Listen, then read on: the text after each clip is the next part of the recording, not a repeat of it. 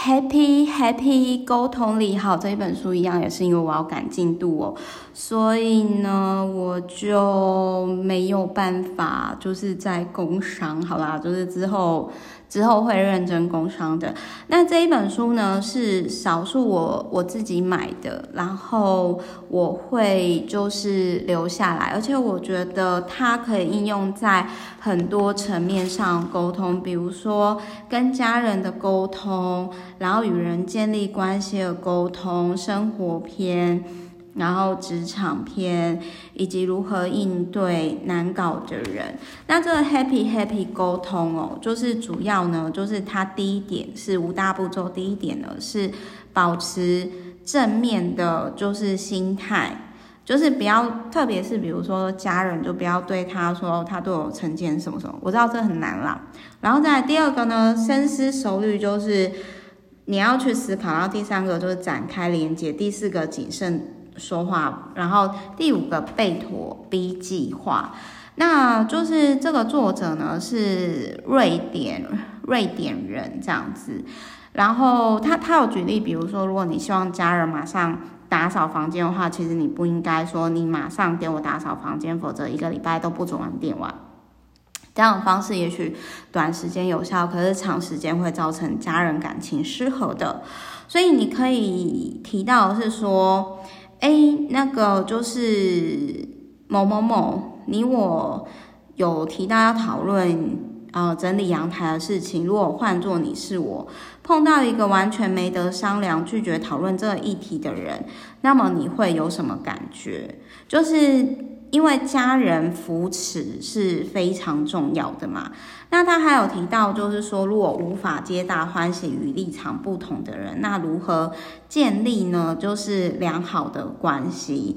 那可是他其实这里也有提到说，有些人就真的，我们已经尽力，我们用。其实我觉得这本书可以搭配那个非暴力沟通，就是我想好好跟你说话那个方式。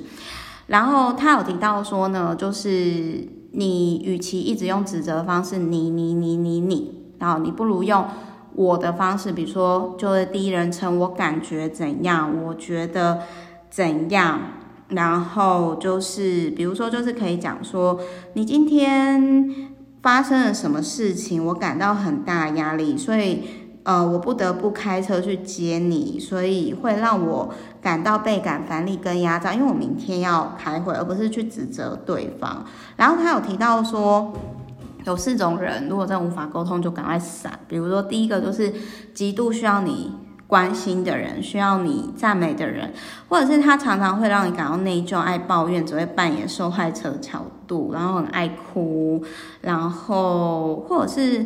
另外一种就是予取予求，他只专注在自己的需求上面，然后他们觉得说跟别人要东西是天经地义的事情，这个世界上就有这种渣男婊子，然后或者是说你给他东西，他会要求其他的东西，然后他他就是会抓住各种机会让你失望，然后。对于这种人来说，就是你可以跟他讲说，我感到很火大，因为你一直要我做事情，然后好像我应该为你做事情，我的心态是。应该要双方互相。那如果我没有这种经历，我会感到失望。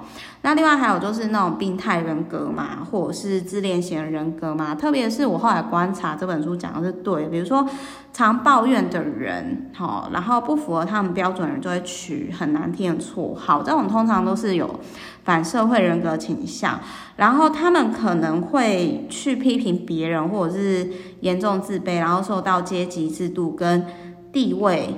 所困住，这样，哎呦，所以我以后发干话文的时候要特别注意，哦小心别人这样子觉得我。然后还有呢，就是精神变态狂呢，就是他们很容易会去引发别人的罪恶感，公然的霸凌或者是夸奖，然后达到自己的目的，哦，甚至极度自恋。就是当你反正就是当你遇到这种毛很多的人，你可以用第一人称，比如说你不要用我，你用你，好。那如果说还是没办法打动对方的话，就可以离开。但是这本书也是有缺点啊，因为如果就是你的家人有这个状况的话，那 这个就是你懂吧？就是家家有本难念的经啊，就是如果这个人你偏偏就离开不了，那怎么办？所以我觉得这是这本书比较可惜的地方。但是我很喜欢他的沟通方式，就跟非暴力沟通那一本，呃，我想好好跟你说话一样，我也很喜欢。好，我是 Meta，下一本就是我们今天的最后一集喽，哦耶，拜拜。